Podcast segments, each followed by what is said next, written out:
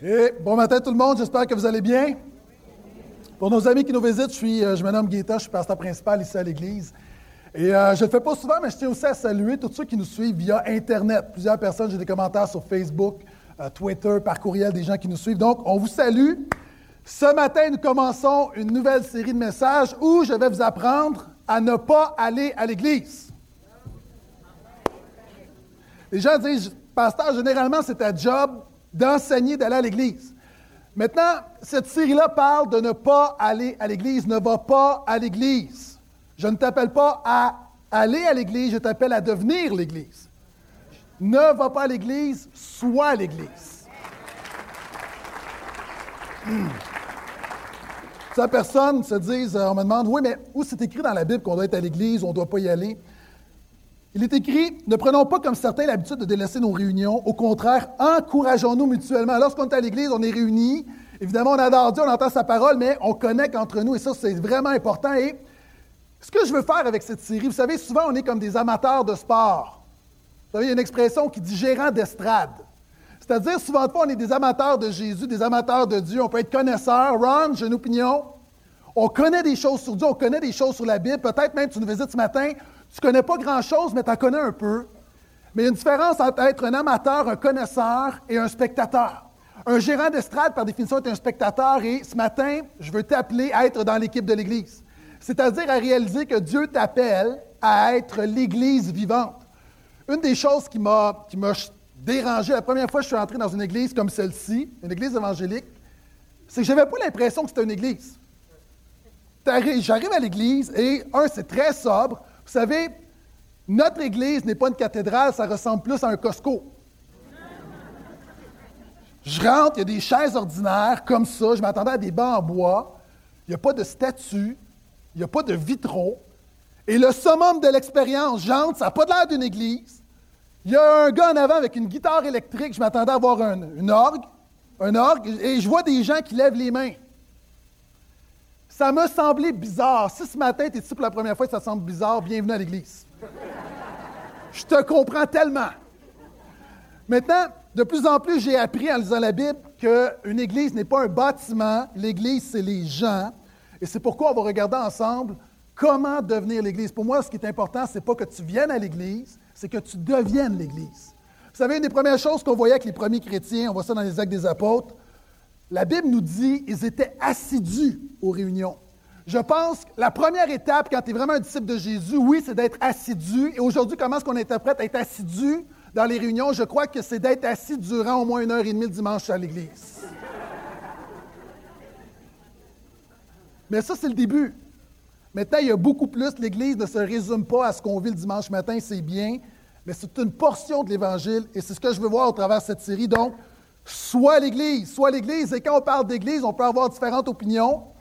Maintenant, ma fille, c'était sa fête hier, et ma fille m'a demandé, ma fille de 13 ans m'a demandé, euh, j'aimerais avoir un iPhone. Papa, toutes mes amies ont un iPhone. Vous savez ça? Moi, j'étais surpris d'apprendre que toutes les filles de 13 ans ont un iPhone. Elle me dit, tous les parents aussi de mes amis sont très, très cool, ce que tu n'es pas. Et il y a plein de choses comme ça que j'apprends et je me sens un peu euh, décontenancé. Mais quels sont ceux que vous avez un iPhone? Levez la main. Maintenant, je suis arrivé euh, du travail, je suis arrivé du travail vendredi, puis j'ai dit à ma fille, euh, en revenant de l'église, voici, tu vas avoir un iPhone. Elle était très contente, voici ce que je lui ai offert.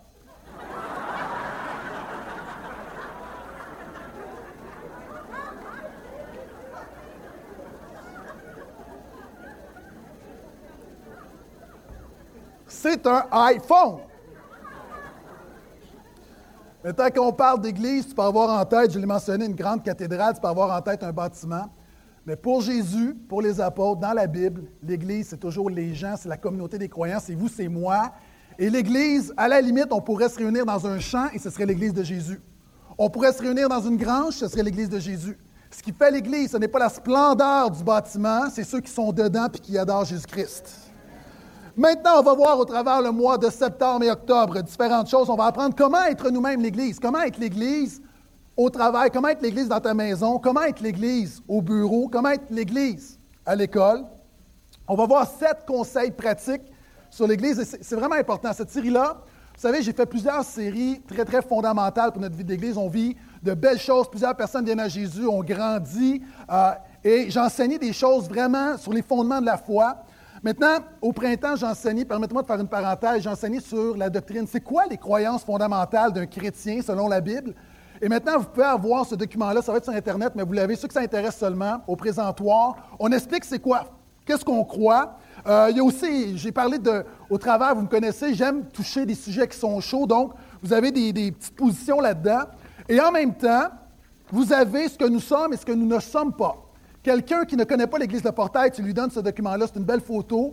C'est l'ensemble des valeurs. Et vous savez, au travers les derniers mois, les dernières années, j'ai touché à des sujets chauds souvent de fois. Et là-dedans, vous avez de, de courts énoncés qui, qui, nous expliquent par rapport à notre position par rapport à la culture, euh, par rapport à la politique, euh, par rapport à toutes sortes de courants philosophiques, par rapport à l'évangile de la prospérité, par rapport au rôle de la femme dans l'Église, euh, à l'homosexualité, une position sur l'islam, sur l'alcool. Donc, euh, différentes choses.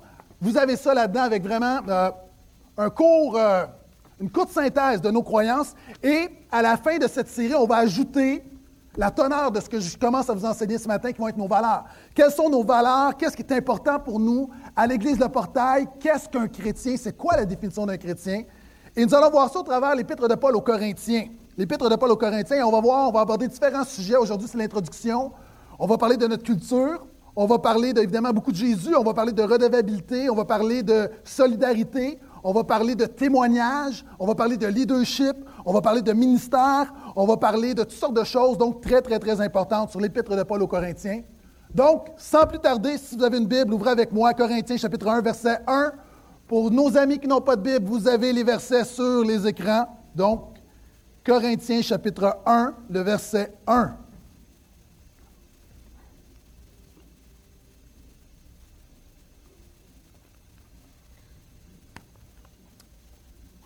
Une épître, c'est une lettre que l'apôtre écrit à l'Église. Donc, en quelque sorte, c'est une lettre pastorale. Et l'apôtre Paul écrit à l'Église qui est établie à Corinthe. Et on va tirer des principes tout au long de cette série sur. On va faire des parallèles entre l'Église de Corinthe et notre Église ici à Laval. Donc, si vous y êtes, 1 Corinthiens 1.1, dites Amen. Sinon, dites Attends.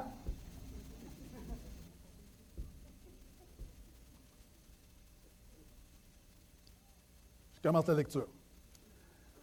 Paul, appelé par la volonté de Dieu à être un apôtre de Jésus-Christ, et le frère Sostène, qui est un collaborateur. Salue l'Église de Dieu établie à Corinthe. Ceux qui ont été purifiés de leurs péchés dans l'union avec Jésus-Christ et ceux qui sont appelés à appartenir à Dieu, ainsi que tous ceux qui, en quelque lieu que ce soit, invoquent le nom de notre Seigneur Jésus-Christ, qui est leur Seigneur, comme le nôtre. Est-ce qu'il y a des gens ici, tu peux dire que Dieu a pardonné tes péchés? Est-ce qu'il y a des gens ici, tu appartiens à Dieu? Est-ce qu'il y a des gens, tu invoques Dieu? Peut-être tu es ici ce matin, tu ne sais pas mon cas, tu es à la bonne place. Moi, je crois beaucoup que l'Église, c'est oui, des chrétiens qui se rassemblent, en même temps, c'est des gens qui viennent justement entendre c'est quoi le christianisme, c'est quoi le véritable christianisme, puisqu'ils se font leur opinion par eux-mêmes. Mais l'Église, le mot clé là-dedans, c'est ceux. L'apôtre Paul salue ceux. Il salue, il salue, oui, il salue l'Église établie à Corinthe.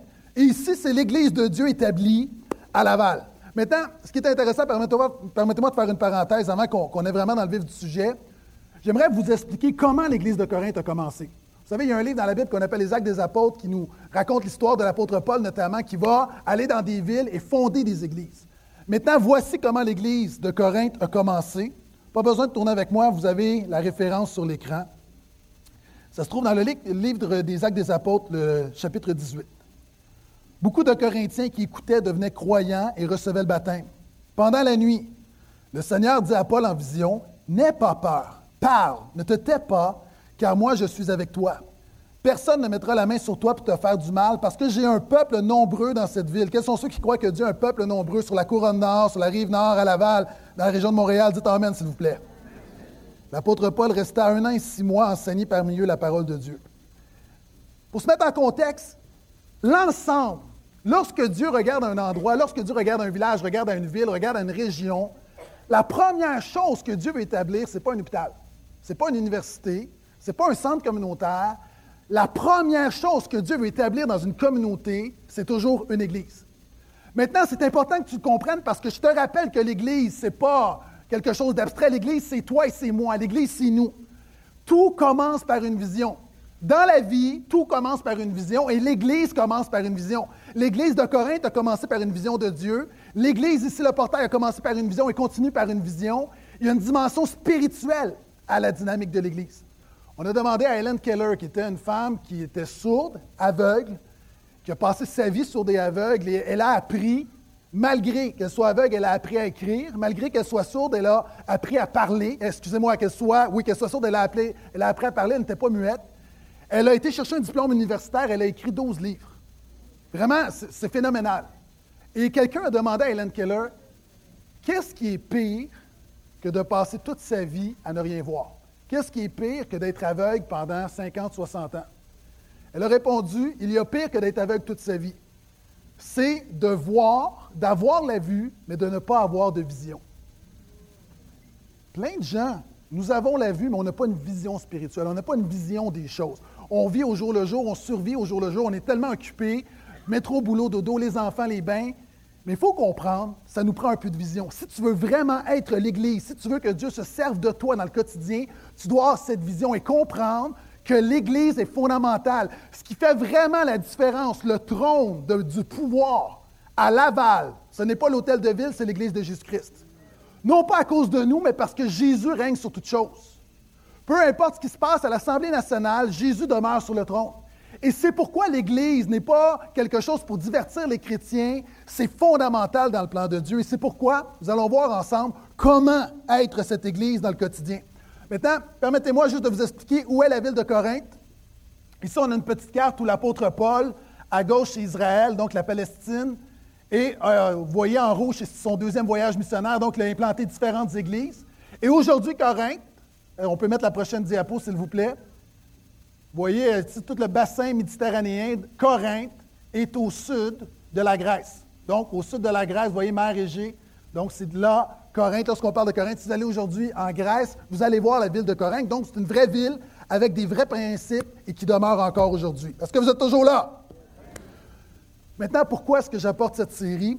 Je pense que la plus grande attaque spirituelle aujourd'hui sur le christianisme, c'est d'avoir réussi à faire, à croire aux chrétiens que l'Église, c'est le dimanche matin. Nous sommes rendus dans une société où, vous savez, dernièrement, j'étais sur la route et quelqu'un, sur l'autoroute, quelqu'un était devant moi et la personne conduisait à 40 km/h. Vous savez, je suis pasteur, j'aurais dû dire Seigneur, bénis-le au nom de Jésus. C'est pas ça que j'ai fait. Il y a une expression qui est venue dans ma tête, c'est chauffeur du dimanche. Je sais que vous ne faites pas ça, vous êtes tellement sanctifiés. Moi, j'ai encore la difficulté avec certains traits de mon caractère. Et la réalité, il y a des chrétiens du dimanche. Il y a des chrétiens qui ne marchent pas à la vitesse que Dieu voudrait que tu marches. Il y a des chrétiens qui sont sur le pilote automatique. Il y a des gens qui, peut-être, tu ne te considères même pas chrétien, mais Dieu a tellement plus pour toi. Et l'apôtre Paul veut expliquer justement dans ses épîtres aux Corinthiens, parce qu'il y en a deux, comment justement briser le christianisme du dimanche. Les Corinthiens ont accepté Jésus, entendu parler de Jésus, ont commencé à aller à l'Église, et pour eux, c'est une fin en soi. Moi, je me souviens, lorsque j'ai donné ma vie à Jésus, je n'ai pas grandi dans une église comme celle-ci. Lorsque j'ai donné ma vie, j'ai grandi catholique, euh, je me suis fait baptiser, j'ai été confirmé. À un moment donné, j'avais soif de Dieu, puis que quelqu'un m'a invité dans une église, j'ai entendu un message, puis je dit non, c'est le Jésus que j'ai toujours connu, j'ai toujours cru en la Bible, puis j'ai simplement décidé de suivre Jésus. Mais une des choses, quand j'étais là, qui m'a beaucoup touché, c'était la simplicité. C'était de voir que ce n'était pas une religion. Et rapidement, j'ai appris que Dieu m'appelait à devenir l'Église. Et quand j'ai commencé à aller à l'Église, je me souviens, au début, j'allais une fois par mois. Et là, c'était un exploit. je disais à mes amis, Hey, j'ai été à l'Église ce mois-ci. Et là, à un moment donné, j'ai été, je me souviens une fois, j'avais été comme deux semaines de suite, oh boy, je suis un apôtre. Pour moi, c'est comme tout à coup, ça faisait. et là, j'allais à l'église à toutes les semaines. Pour moi, c'était la fin de quelque chose. J'étais arrivé. Donnez-moi mes papiers de pasteur, je suis arrivé. Et j'ai compris que l'Église n'était pas aller à l'Église le dimanche, ce n'était pas la fin de quelque chose, n'était pas l'aboutissement de quelque chose, c'est le début de quelque chose. On se réunit ici afin que Dieu nous encourage, que Dieu se manifeste, mais excusez-moi, mais la vraie job, ce n'est pas le dimanche. La vraie job, c'est tout au long de la semaine. Et c'est pourquoi cette série va être très, très concrète sur comment vivre l'Évangile au quotidien. Est-ce que vous pouvez dire un dernier Amen pour m'encourager, s'il vous plaît? Maintenant, ce matin, l'apôtre Paul, avant de commencer avec des principes, je vous ai dit, là, on va parler de toutes sortes de choses, toutes sortes de questions que j'ai eues, donc des sujets très concrets. Mais pour commencer, l'apôtre Paul doit faire un peu le ménage, doit corriger certaines croyances dans l'Église. Et l'apôtre Paul va souligner cinq éléments qui démontrent que tu es un chrétien du dimanche. Cinq éléments qui démontrent que tu n'es pas l'Église au quotidien. Cinq éléments qui démontrent que tu as besoin de laisser Dieu agir dans ta vie pour devenir l'Église, pour devenir un vrai disciple de Jésus. Vous êtes prêts? On commence, chapitre 1, le verset 10 et 13. Ces cinq éléments, je vous les donne immédiatement. Guerre de clocher, croix vidée, une fausse identité, une foi mal fondée et un manque de spiritualité entravent l'œuvre de Dieu dans ta vie. Et ce matin, je veux vraiment te défier à faire un pas, à aller plus loin avec le Seigneur, afin de non seulement venir à l'Église, mais de devenir l'Église. Première chose que l'apôtre Paul va régler, puis ça me surprend un peu, moi je n'aurais pas commencé par ça, mais l'apôtre Paul va aller au plus important. Je fais la lecture. Vous l'avez toujours, toutes les références, vous les avez sur les écrans. Il faut cependant, frère, que je vous, que je vous adresse une recommandation instante et c'est au nom de notre Seigneur Jésus-Christ que je le fais. Vivez tous ensemble en pleine harmonie, ne laissez pas de division s'introduire entre vous. Soyez parfaitement unis en ayant une même conviction, une même façon de penser. En effet, mes frères, j'ai été informé par les gens de la maison de Chloé, donc c'était des gens qui étaient en leadership dans l'Église, que la discorde règne parmi vous. Voici ce que je veux dire. Chacun de vous tient ce type de langage. Il y en a qui disent, moi je suis pour Paul, moi je suis pour Apollos, moi je suis pour Pierre, ou encore, moi je suis pour Christ. Voyons, le Christ serait-il divisé? Paul aurait-il été crucifié pour vous? Ou bien est-ce au nom de Paul que vous avez été baptisé? Dans l'église de Corinthe, et merci Seigneur que c'est plus comme ça aujourd'hui, il y avait des petites chicanes, il y avait des petites guerres de clochers. Vous savez, il y avait des gens, il y avait différents prédicateurs, il y avait différentes personnes, des, influences pastorales. Puis il y a des gens qui disaient Moi, je suis de Paul. L'autre disait Non, non, moi, je suis d'Apollos. L'autre disait Non, non, moi, je suis l'apôtre Pierre. Puis il y a du tu sais, il y a toujours des SS dans les églises. C'est des super spirituels. Eux disent moi, je suis du Seigneur Jésus. Et il y a comme des, petites chicanes, des petites guerres de clochers. Et ça me fait penser, j'ai un ami pasteur, je vais préserver son anonymat, il est pasteur dans la, sur la rive nord de Montréal, une église d'à peu près 1200 personnes. Il me disait que dans son église, quelquefois, il y a des gens qui sont, c'est comme mon ministère, c'est mon projet. Il y a comme des petites batailles de clochers dans son église. Je dis merci Seigneur, ce n'est pas notre cas ici. Il y a des gens où c'est très moi, moi, moi. Il manque de communication entre certains leaders, certains ministères. Euh, vous savez, je, je, crois que souvent de fois, il peut y avoir, on est humain, il peut y avoir des accrochages, mais il faut régler ces choses-là. Et je crois que dans une Église, on doit, indépendamment de nos clans, nous sommes une seule grande famille. Vous savez, quelquefois dans son Église, il y a des gens qui peuvent dire Mais pourquoi nourrir des enfants à l'extérieur comme en Moldavie Je dis ça de même alors qu'il y a des enfants dans notre coin qui, auraient besoin d'être nourris. D'autres vont dire, mais pourquoi nourrir des gens qui sont non chrétiens alors qu'il y a des chrétiens qui meurent de faim dans notre Église? D'autres vont dire, oui, mais pourquoi mettre plein de ressources dans l'Église alors qu'on devrait complètement mettre toutes nos ressources à l'externe? Et ça me fait penser un petit peu comme cette nuit, commence on est présentement dans un temps où il commence à faire froid, puis ma femme et moi, la nuit, on a un genre de combat spirituel avec la couverture. Savez, moi, je suis quelqu'un, souvent quand je me couche, j'aime coucher à découvert avec un pyjama évidemment. Et là, ma femme, elle, est vraiment, c'est le rouleau, le rouleau impériaux, OK? Rouleau impérial. Et là, je veux un peu de couverture, et là, je prends un petit coin. Et là, je vais tranquillement parce que je suis quand même respectueux. Et là, je réussis à avoir un petit coin, mais tu sais, quelquefois, c'est difficile de se réchauffer avec un petit coin. Et là, je tire, je tire. Puis là, à un moment donné, je donne juste un petit coup sec, juste pour en avoir un petit peu plus. Et là, ma femme se réveille, puis vraiment de manière charnelle, prend toute la couverture. Je suis sûr que le Seigneur l'aime quand même, OK? on a tous la difficulté avec certains péchés dans nos vies. mais la réalité, c'est qu'on se bat. Et vous savez, moi, je pense que dans notre Église, la couverture est bien assez grande pour tout le monde. Vous savez, il y a une expression qui dit, et je ne l'ai pas exactement, mais c'est déshabiller Pierre pour habiller Jean. Souvent, on s'est obligé de, dépouiller d'autres pour qu'on nous, on est, et moi, je veux déclarer que dans l'église de mon ami, que je vais préserver l'anonymat, la couverture est assez grande pour tout le monde. Il y a assez de place pour tout. Et si son église va aller plus loin, Je pense que les petites guerres de clochers doivent arrêter. Nous devons tous œuvrer dans le même sens. Est-ce que je peux entendre Amen? Maintenant, ça reste entre nous. Je sens d'ailleurs, c'est vraiment une saison. Vous savez, l'apôtre Paul dit Soyez parfaitement unis. Soyez parfaitement unis. Si tu es l'Église, tu ne peux pas dire Moi, je ne m'implique pas, moi, je n'y vais pas, moi, je ne donne pas si telle personne est là. L'Église ne fait pas ça. L'apôtre Paul dit Vous êtes une famille, vous êtes en harmonie. On a des défauts, il peut y avoir des accrochages. Évidemment, personne ne s'entend avec tout le monde, mais nous devons marcher d'un même pas. D'ailleurs, ça me fait penser, vous savez, l'apôtre Paul va, enseigner une grande vérité dans, dans son épître aux Corinthiens. Il va dire Vous êtes le corps de Christ. C'est dans Corinthiens qu'il dit pourquoi? Ces gens-là ont besoin d'apprendre justement à marcher comme un corps, à marcher dans l'unité. Et pour l'exprimer, j'ai un petit vidéo à vous montrer.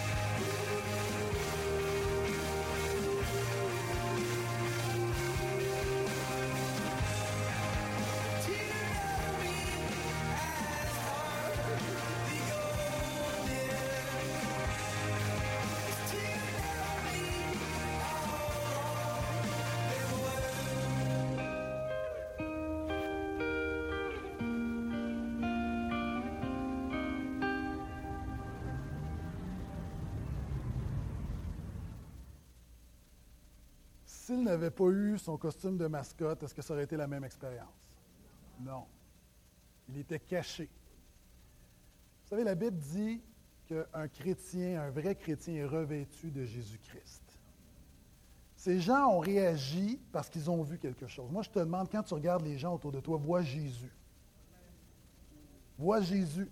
Et ça, le voir Jésus, c'est dans ton quotidien, c'est prendre soin des autres. Parce que l'apôtre Paul, lorsqu'il parle des divisions, il ne parle pas que le tiers de l'Église est parti.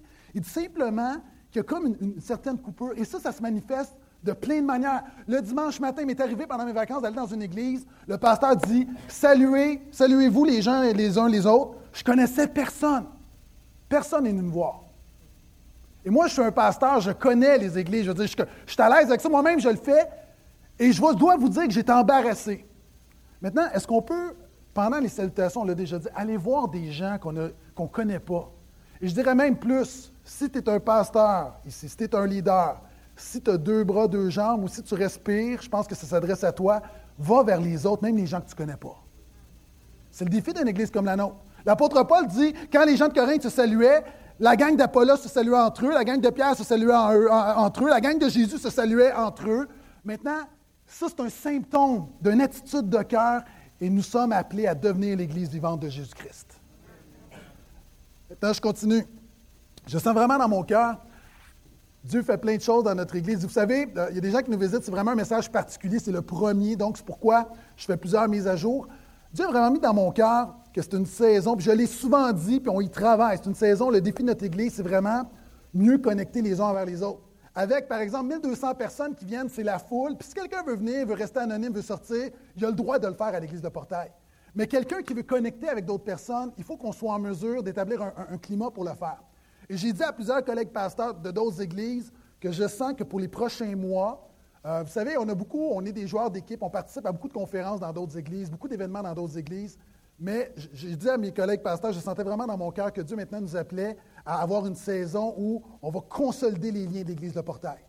Donc, euh, ça, se manifeste de différentes manières. Euh, on va avoir un souper collectif qu'on appelle un souper agapé euh, le mardi 2 octobre à 18h30. Dans mes notes, c'est écrit Le peuple de Dieu jubile, est heureux. Je pense qu'on va être en tête à tête, moi.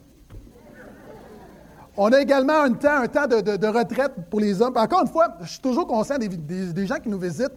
Et là, vous dites, bon, un souper agapé, une retraite, c'est quoi? Une retraite jeunesse, une retraite pour les hommes? C'est un 24 heures où euh, les hommes se réunissent, puis qu'il y a comme plusieurs réunions, des temps de prière, des temps de louange. Donc, c'est un blitz spirituel. Donc, il va y avoir un temps où on a notre retraite jeunesse, euh, retraite des hommes, retraite jeunesse à laquelle je vais participer. Euh, on va avoir également un leadership le 30 octobre pour tous les gens d'influence dans l'Église. Donc, il y a vraiment une saison. Et quand je parle qu'on veut vraiment consolider à l'Église de Portage, je vous annonce déjà que pour la première fois depuis plusieurs années, euh, il y aura une réunion du Vendredi Saint à l'Église de Portail en 2013. Donc, je ne veux pas faire de compétition, mais la première réunion, il semblait plus content que vous.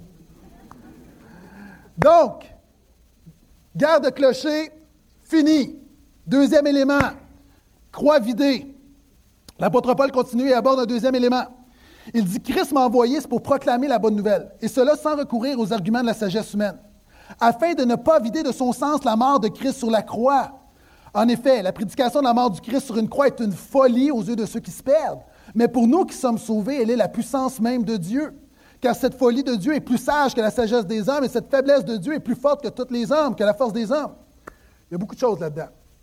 L'apôtre Paul dit, il y a 2000 ans comme aujourd'hui, le message de la croix de Jésus, c'est une folie de dire que l'humanité est perdue, alors que tout le monde se dit une bonne personne, puis que Dieu a envoyé son Fils unique mourir à la croix, et que si tu mets ta foi en lui, tu es pardonné sans rien faire, pas besoin de bonnes œuvres, simplement recevoir la grâce de Dieu, c'est une folie aujourd'hui. On a l'impression qu'il faut faire quelque chose. Le christianisme est trop simple. On ne comprend pas que le Fils de Dieu soit mort à la croix. Et on peut être tenté de diluer le message. On peut être tenté de vider. L'apôtre Paul dit, il y a des chrétiens qui sont tentés de vider la croix de son sens. C'est un peu comme il y a plusieurs années, un train avec plusieurs enfants était en panne sur une voie ferrée. Et un autre train s'en venait assez rapidement, il était pour avoir une collision, c'était imminent. Et on a voulu, évidemment, euh, éviter le pire. Donc, on a envoyé un technicien, on a envoyé un homme avec un drapeau pour arrêter le train. L'homme est arrivé, a fait aller le drapeau pour arrêter le train. Ce qui est arrivé, c'est que le train n'a pas arrêté. Il a à peine ralenti a frappé le train avec les enfants et plusieurs enfants sont morts. Maintenant, il y a eu une enquête. Une commission d'enquête, on s'est dit, qu'est-ce qui s'est passé? Tout semblait correct, il y avait un drapeau, pourquoi le train n'a pas arrêté? Maintenant, on a interviewé l'homme qui, avait fait, qui avait le drapeau, parce que c'est lui qui prend défaut, puis il a dit non, il dit, j'ai présenté le drapeau rouge. Le drapeau rouge, le conducteur de train doit s'arrêter, il n'a pas arrêté, c'est son problème. On a fait venir le conducteur de train, puis on lui a dit, Maintenant, qu'est-ce qui s'est passé? Il dit, le drapeau n'était pas rouge, c'était un drapeau jaune. Et là, il a à avoir un débat à savoir est-ce que le drapeau est jaune ou le drapeau est rouge? Maintenant, celui qui, était là, qui avait été envoyé, disait non, le drapeau est rouge, il aurait dû s'arrêter. L'autre a dit non, c'est un drapeau jaune, c'est pour ça que j'ai simplement ralenti. Ce qui est arrivé, le juge a demandé amenez-moi le drapeau. Et quand il a présenté le drapeau, on s'est rendu compte que c'était un très vieux drapeau rouge qui avait été délavé par le soleil qui était rendu jaune. Je veux te dire, dans ta vie, tu n'as pas besoin d'un drapeau jaune. Jésus n'est pas juste venu pour te dire arrête. Jésus n'est pas juste venu pour te dire améliore-toi. Jésus n'est pas juste venu pour te dire tu es une bonne personne, tu as juste à te rajouter, rajoute-moi à ta vie, ça va bien aller. Jésus est venu pour dire tu es complètement perdu sans moi, tu as besoin d'une transformation, tu n'as pas besoin d'une religion de plus, tu as besoin du Saint-Esprit en dedans de toi et tu as besoin de te préparer pour l'éternité. Maintenant, il y a plein d'églises, puis il y a plein de chrétiens qui vivent juste pour la vie présente. Vous savez, c'est très populaire présentement. Il y a des pasteurs dans des églises, même des gens qui fréquentent des églises, des pasteurs et des prêtres qui, vont parler de la Bible, mais ne vont jamais mentionner le mot péché, le mot enfer, le mot colère. On se fait un petit christianisme dilué. Maintenant, l'apôtre Paul dit, nous ne pouvons pas vider la croix de son sens. Pourquoi? Parce que ce que nous avons besoin, c'est le plein message de la croix, parce que pour nous, elle est puissance de Dieu.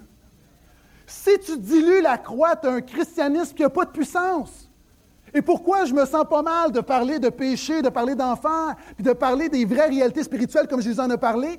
Parce que je sais que ça amène la puissance dans ta vie. Vous savez, il y a trop, à l'extrême, il y a des gens aussi qui, vont à l'autre extrême. Il y a des églises où le pasteur, c'est toujours enfer, enfer, enfer, enfer, enfer, enfer. Tu vas là, c'est l'enfer. Vous savez, il y a un homme qui a dit, il y a des gens qui sont tellement dans l'éternité, sont tellement dans le ciel, qui sont médiocres sur la terre.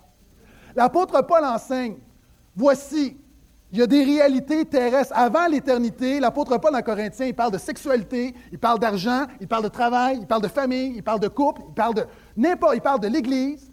Puis en même temps, il dit, mais la priorité dans tout ça, prépare-toi pour l'éternité. Et c'est ce que je te dis ce matin. Ce que je te dis, c'est que la vie chrétienne, ce n'est pas un attendant. Dès maintenant, il y a une puissance de Dieu dans ta vie. Dieu veut que tu manifestes la puissance de Dieu, mais tu dois toujours garder en tête que la vie, l'après-vie, à un moment donné, il y a une éternité que tu dois préparer. J'en ai beaucoup parlé dans ma dernière série de messages.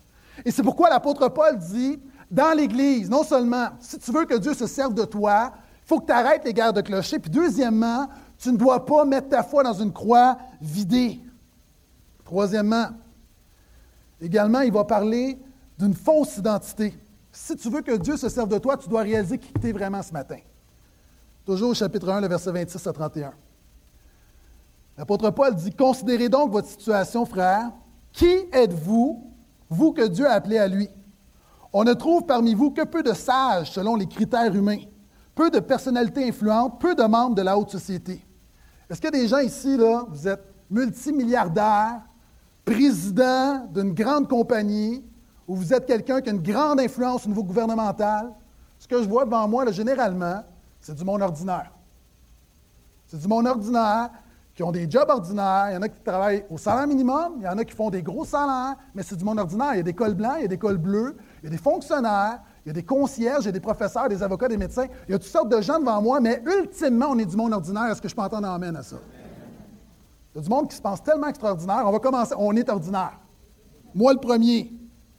Mais la bonne nouvelle, verset 28, l'apôtre Paul dit à l'Église de Corinthe, vous êtes du monde ordinaire, mais Dieu a porté son choix sur ce qui n'a aucune noblesse et que le monde méprise, sur ce qui est considéré comme insignifiant, pour réduire à néant ce que le monde estime important. Ainsi, personne ne pourra se vanter devant Dieu. Or, c'est grâce à lui que vous êtes en Jésus-Christ. Vous entendez amène à ça? L'apôtre Paul dit, réalisez qui vous êtes, vous avez une identité. Vous savez, il y a des gens qui, viennent me voir pour me dire, pasteur, dans le monde, il y a un complot, puis il y a les Illuminati, puis là, il y a tout le monde qui gère la planète. Puis nous autres, on est victimes de ça. Moi, je te dis, là, vraiment, ce qui gère la planète, ce n'est pas les Illuminati, c'est Jésus-Christ. Et la chose qui a le plus de puissance dans le monde, c'est l'Église de Jésus-Christ. Parce que Dieu se sert des gens ordinaires pour faire la différence. Et souvent on ne réalise pas que nous sommes en Jésus-Christ.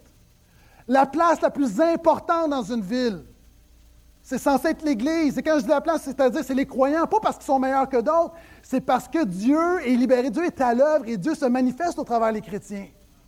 Et trop souvent, on a fait de l'Évangile une, place dans une brique, alors que Dieu veut libérer la puissance de l'Évangile au travers de ta vie. Mais ça commence en disant réalise qui tu es. Et l'apôtre Paul dit OK, regardez-vous là. Vraiment, l'importance, qui tu es, ton identité ne dépend pas de ton compte de banque, ne dépend pas de tes muscles, ne dépend pas de ta beauté, ne dépend pas de tes compétences, ne dépend pas de tes diplômes, ne dépend pas de ton QI. L'apôtre Paul dit, ça, ça peut être important, mais ultimement, c'est secondaire. Ce qui fait vraiment la différence, si tu veux vraiment que Dieu se serve de toi, ça prend une chose. Et regardez comment ce qu'il termine. Il dit, c'est que vous êtes en Jésus-Christ, c'est-à-dire que ta foi est en Jésus-Christ et que tu as une relation avec Jésus-Christ. Vous savez, je ne sais pas qui tu es, mais si tu as réalisé que tu avais besoin d'un sauveur puis tu as mis ta foi en Jésus, tu es un chrétien, un vrai chrétien, quelqu'un qui, qui fait son possible, quelqu'un d'ordinaire qui fait son possible pour être un disciple de Jésus dans le quotidien, voici ce que la Bible dit de toi. Tu n'as peut-être pas des millions dans ton compte en banque, tu n'as peut-être pas 17 diplômes, tu n'as peut-être pas une influence incroyable, mais voici ce que Dieu dit de toi. La Bible dit du chrétien qu'il est le sel de la terre, je suis la lumière du monde, je suis un enfant de Dieu, je suis un canal de vie, je suis l'ami de Christ, je suis choisi par Christ, je suis établi par Christ, je suis fils de Dieu, je suis cohéritier avec Christ, je suis un temple, je suis uni au Seigneur, je suis membre du corps de Christ, je suis une nouvelle création. Je suis réconcilié avec Dieu, je suis en Christ, je suis héritier de Dieu, je suis saint, je suis l'ouvrage, je suis l'œuvre de Dieu, je suis membre de la famille de Dieu, je suis juste, je suis citoyen, des... je n'ai pas fini, attendez, je suis citoyen des cieux, je suis assis dans les lieux célestes avec Christ, je suis caché avec Christ, je suis vivant Jésus, je suis choisi par Dieu, je suis bien-aimé, je suis fils de la lumière, je suis une pierre vivante, je suis élu, je suis ennemi du diable, je suis né de Dieu, et je ne suis pas le grand je suis, mais par la grâce de Dieu, je suis ce que je suis. On peut le Seigneur.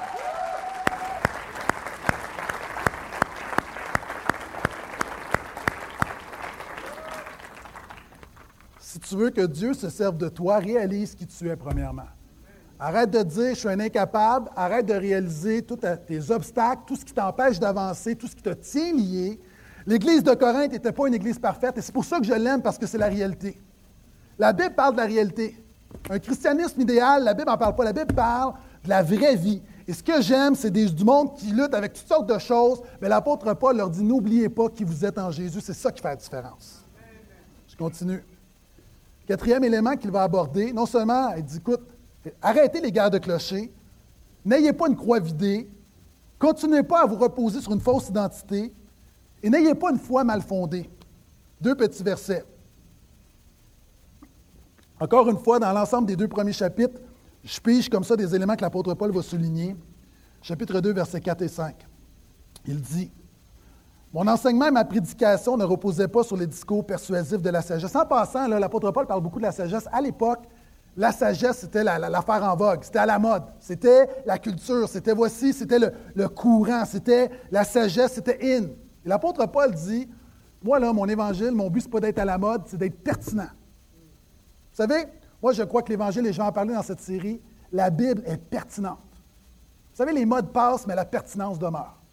J'y reviendrai. Et l'apôtre Paul dit, voici, il parle justement de la sagesse qui était la chose à la mode. Il dit, ma prédication, mon enseignement ne reposait pas là-dessus, reposait pas sur le divertissement, mais reposait sur une action manifeste de la puissance de l'Esprit. Ainsi, votre foi a été fondée non sur la sagesse humaine, mais sur la puissance de Dieu. Un chrétien du dimanche peut baser sa foi sur un vidéo, sur de l'humour.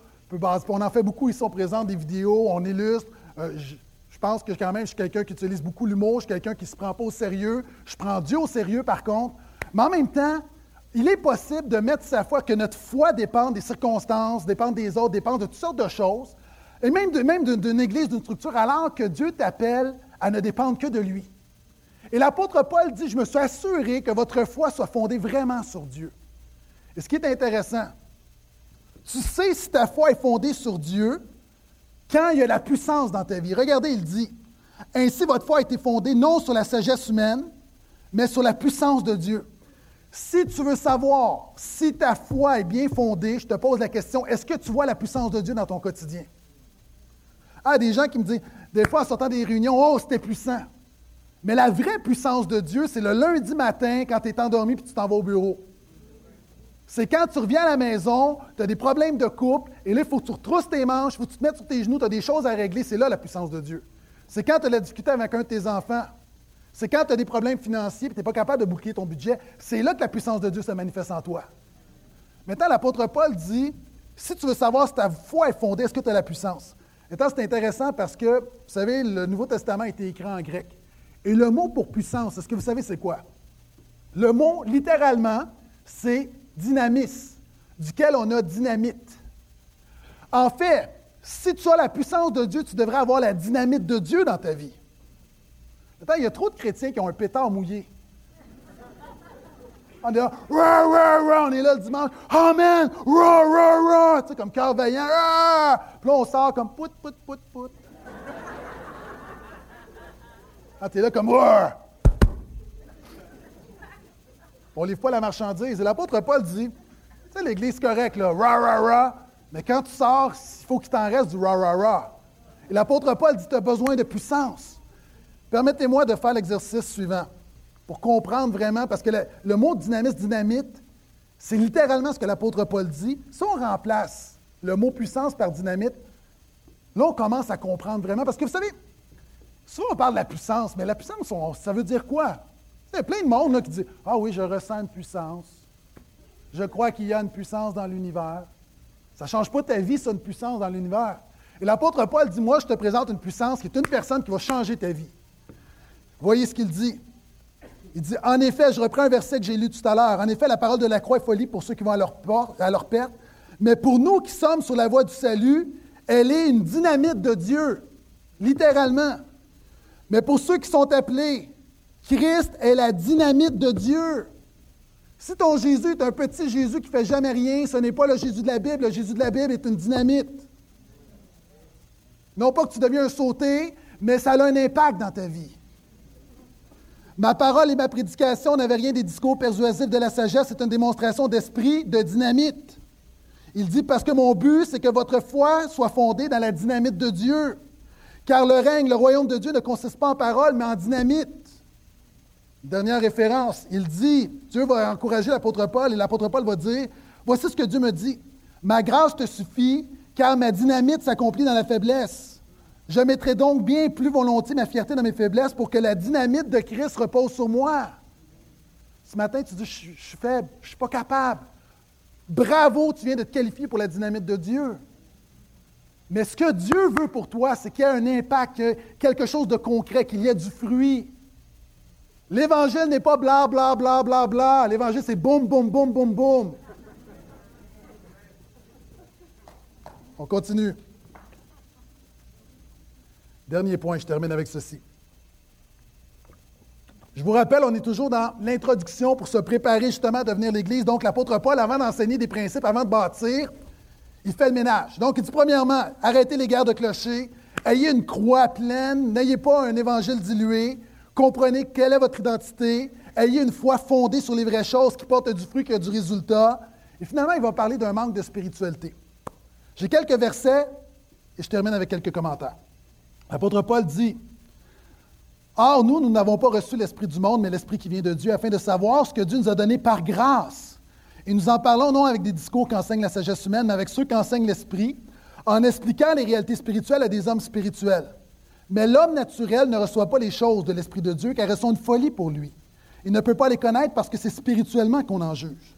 Pour moi, frère, ce n'est pas comme à des hommes spirituels que j'ai pu vous parler, mais comme à des hommes charnels, comme à des petits-enfants en Christ. Je vous ai donné du lait, non de la nourriture solide, car vous ne pouviez pas la supporter. Et vous ne le pouvez pas même à présent parce que vous êtes encore charnel. En effet, puisqu'il y a parmi vous de la jalousie et de la discorde, n'êtes-vous pas charnel et ne marchez-vous pas d'une manière toute humaine? L'apôtre termine en disant Si tu veux que Dieu se serve de toi, tu dois commencer à être spirituel. Le problème de beaucoup de chrétiens du dimanche, c'est un manque de spiritualité. Maintenant, permets-moi de t'expliquer, l'apôtre Paul parle de trois types de personnes. Il y a la personne naturelle, il y a la personne charnelle et la personne spirituelle. La personne naturelle, c'est tout le monde. C'est notre nature, c'est ce qu'on est. Maintenant, l'homme, la femme naturelle a deux choix. La Bible nous dit qu'il y a deux principes qui luttent en nous. C'est-à-dire, soit que tu vas marcher de manière charnelle, c'est-à-dire selon ta chair, et la Bible nous dit qu'on est pécheur, donc nos pensées, notre cœur, tout en nous est contre Dieu. Ou tu vas décider de marcher selon l'Esprit, l'Esprit de Dieu, donc tu vas commencer à faire ce que Dieu veut. Et dans chaque personne, et beaucoup de gens ne sont pas conscients de ce combat-là, vous savez, souvent, on peut une caricature où tu vois le petit démon et le petit ange. C'est pas tout à fait ça. C'est quand dans toi, il y a comme deux fréquences, il y a deux choses qui se battent. Et la question est est-ce que tu vas marcher par la chair ou tu vas marcher par l'esprit? Ta chair veut rien savoir de Dieu. Ta chair veut pas lire la Bible. Ta chair veut pas prier Dieu. Ta chair veut pas faire le bien. Ta chair veut pas se sacrifier. Ta chair veut pas penser aux autres. Alors que l'Esprit de Dieu va t'amener à penser comme Dieu pense, à agir comme Dieu parle, à parler comme Dieu parle et à te conduire comme Dieu veut que tu te conduises. Maintenant, c'est vraiment important. Quotidiennement, à chaque jour, quand tu te lèves le matin, tu as un choix. Aujourd'hui, est-ce que je vais marcher par l'esprit ou je vais marcher par la chair? Plusieurs chrétiens ne sont pas conscients de ça, mais c'est un choix tellement important. Est-ce que tu vas marcher par la chair ou par l'esprit? L'apôtre Paul dit, si vous voulez être l'Église, vous devez commencer à marcher par l'esprit. Parce que tu peux venir à l'Église le dimanche, mais si tu marches par la chair, si tu vis pour toi-même, sans te préoccuper des autres, Dieu ne peut pas se servir de toi. Si tu veux que la puissance de l'Esprit se manifeste au travers de toi, tu dois agir de manière spirituelle. Sais-tu pourquoi? Et je vais parler du témoignage dans cette série. Il y a trop de chrétiens charnels qui veulent parler de Jésus à des gens autour d'eux, mais tu ne peux pas donner ce que tu n'as pas. Tu ne peux pas donner l'esprit si tu es dans la chair. Tu ne peux pas donner ce que tu n'as pas. C'est pour ça que l'apôtre Paul, dès le départ, règle le cas en disant, puis c'est ton cas ce matin, encore une fois, ce n'est pas condamnant, mais prends la décision de dire, OK, c'est vrai, j'ai marché par la chair, mais maintenant, Seigneur, apprends-moi à marcher par l'Esprit. Savez-vous pourquoi c'est important? Parce que quand tu marches par l'Esprit, c'est juste ça qui fait la différence dans la vie des gens.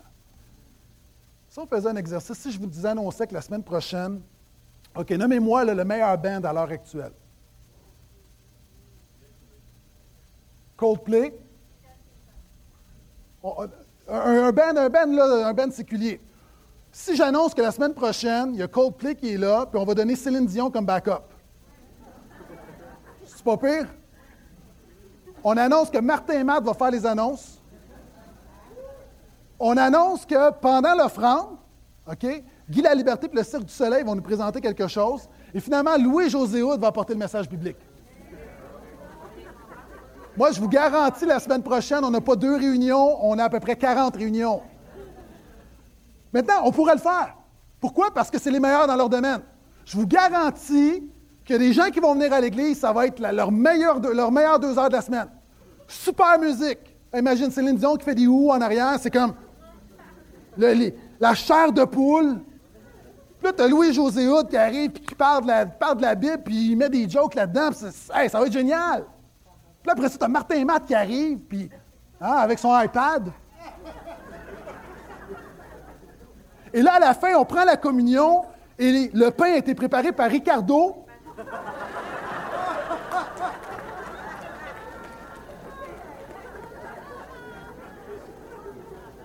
Et là, tu as l'autre, euh, l'affaire qui fait l'affaire moléculaire. C'est quoi son nom? Il arrive dit Maintenant, nous allons prendre un vin qui s'accorde avec les ingrédients du pain de Ricardo. Hey, on a une réunion top louange, on a le message, on a la communion. Est-ce que ça change des vies? Pourquoi? Ces gens-là sont éloquents, sont compétents. Mais ce qui fait la différence, ce n'est pas la compétence, c'est le Saint-Esprit. Et tu dois comprendre dans ton quotidien, tu dis souvent de fois, j'ai pas de charisme, je suis pas compétent, je n'ai pas les ressources. Mais Dieu a changé le monde avec du monde qui était incompétent, mais qui avait un cœur disposé par Dieu. Et c'est ça qui fait la différence. Moi, je vous garantis, on pourrait remplir l'Église, on aurait 10 000 personnes. Mais est-ce que ça fait une différence dans la vie? Est-ce que quelqu'un qui écoutait Louis-José Houd, puis écoute, je l'aime, là, je ne veux pas m'acharner sur lui, là, mais tu retournes à la maison, puis tu, tu, prends ta femme dans tes, dans tes bras, puis tu dis, chérie, j'ai une parole, notre couple va survivre. Est-ce que ça t'encourage? Non. Tu vois le cirque du soleil, est-ce que ça t'aide avec les angoisses, les craintes? Tu ne dors pas la nuit, tu vas voir le cirque du soleil, est-ce que ça te permet de retrouver le sommeil? Maintenant, c'est des choses qui sont hyper compétentes, mais ça ne fait pas la différence. Et l'apôtre Paul disait à l'Église de Corinthe, réalisez que ce qui fait la différence, c'est des hommes et des femmes spirituels. Et c'est ce que moi je t'appelle à être. En terminant ce message, pendant que on va prendre la communion pas préparée par Ricardo. Et je vais inviter notre groupe à revenir qui ne sont pas Coldplay, du moins à moins que. Non, c'est pas Coldplay. OK. C'est pas Céline Dion non plus. L'affaire, encore une fois, on a besoin de comprendre que Dieu veut se servir de nous, donc ne va pas à l'Église, sois l'Église. Ne viens pas à l'Église, deviens l'Église. Et ce que nous allons faire ce matin, nous allons prendre la communion. La communion, c'est deux choses. Hein? C'est le pain, symbole du, du, corps de Jésus qui a été cloué à la croix. C'est le jus de la vigne, le jus de raisin, le vin, symbole de son sang qui a coulé. Jésus nous a enseigné de le faire. Et quand on le fait, on déclare deux choses. Premièrement, on déclare que je crois que Jésus est mort pour moi, et non seulement je le crois, je mets ma foi en lui. Ce matin, que tu sois ici depuis 20 ans pour la première fois, c'est un moment très libre. Vous savez, c'est pas, personne n'est obligé de prendre la communion. Vous savez, on a toutes sortes de gens qui sont ici. Puis il y a des gens qui, tu le vois ce matin, puis tu dis, moi, là, j'analyse, ça fait peut-être du sens, mais je ne suis pas convaincu que Jésus est vraiment la solution. Euh, je n'ai pas fait ce pas-là. Moi, je te respecte là-dedans, il n'y a aucun problème. Ça a été mon cas pendant une saison de ma vie. Mais si tu prends la communion ce matin, c'est une déclaration de ta foi. C'est que tu déclares que je crois qu'il est mort pour moi, je l'ai reçu et je veux être un disciple de Jésus. C'est un engagement à toi et Dieu. Ce n'est pas un engagement envers les autres, c'est un engagement envers toi et Dieu. Et ce qu'on fait, deuxième chose, une des caractéristiques de la première Église, on voit ça dans les actes des apôtres, la Bible disait, a nommé cinq choses qu'il faisait. Et une des choses qu'il faisait régulièrement, c'est qu'il célébrait la communion. Quand tu célèbres la communion, ce que tu fais, tu déclares à tout le monde, je suis l'Église de Jésus. Vous savez, cet après-midi, mon équipe de football va commencer. Les Eagles de Philadelphie vont avoir leur première partie. Et là, je vais être là, puis je vais mettre ma casquette, mon T-shirt, j'ai ma tasse des Eagles, puis je suis un fan. Quand le Canadien va commencer, c'est la même chose. Hein. Mon fils, moi, met le chandail, je suis un fan. Ce matin, ce que tu dis, je suis l'Église. Je ne suis pas parfait, je suis l'Église. J'ai encore plein de défauts, je suis l'Église. Il y a des choses dans ma vie qui, qui demeurent que je ne suis pas capable de me débarrasser, je suis l'Église. Je fais mon possible, je chute, je relève, je suis l'Église. ce que je t'invite à faire. Amen.